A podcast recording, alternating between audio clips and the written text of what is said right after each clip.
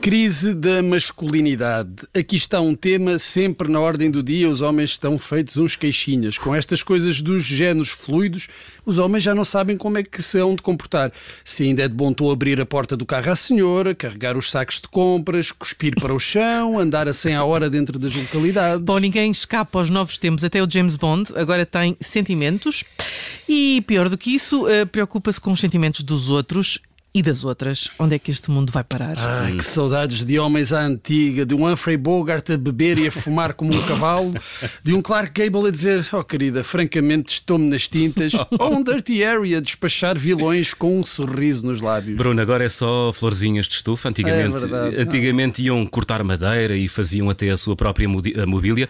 Agora passam horas a descodificar, eh, perdidos, as instruções do IKEA e têm crises existenciais palavrosas. Choram por tudo e por nada. Não é? Verdade, é uma tristeza. Onde é que andam os rambos desta vida?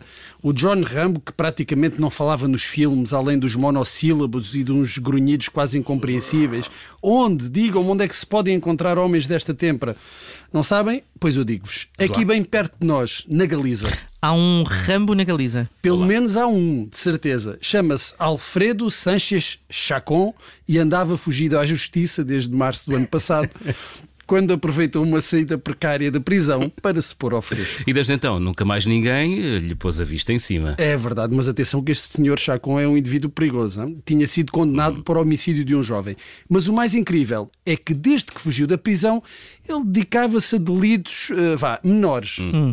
Dizem também que é especialista em técnicas de sobrevivência. Aliás, como o Rambo dos filmes, não é? Sim, parece que a técnica de sobrevivência preferida era assaltar casas para roubar comida. É verdade.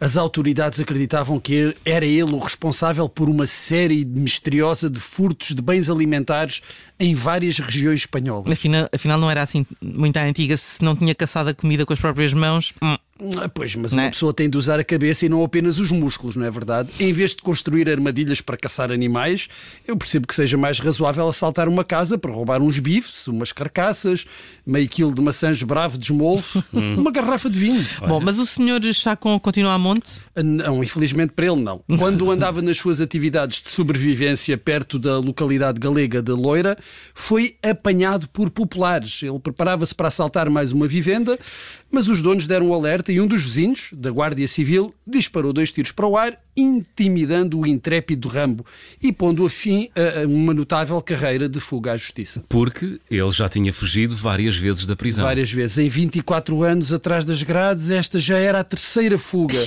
Chacon, de 60 anos, fez parte de uma força especial quando era jovem, depois foi legionário e as suas capacidades de sobrevivência em montanha eram lendárias. Agora terá muito tempo para contar a sua história aos outros reclusos, a, a não ser que fuja outra vez, como fazem os homens a sério, ou os rambos a fingir.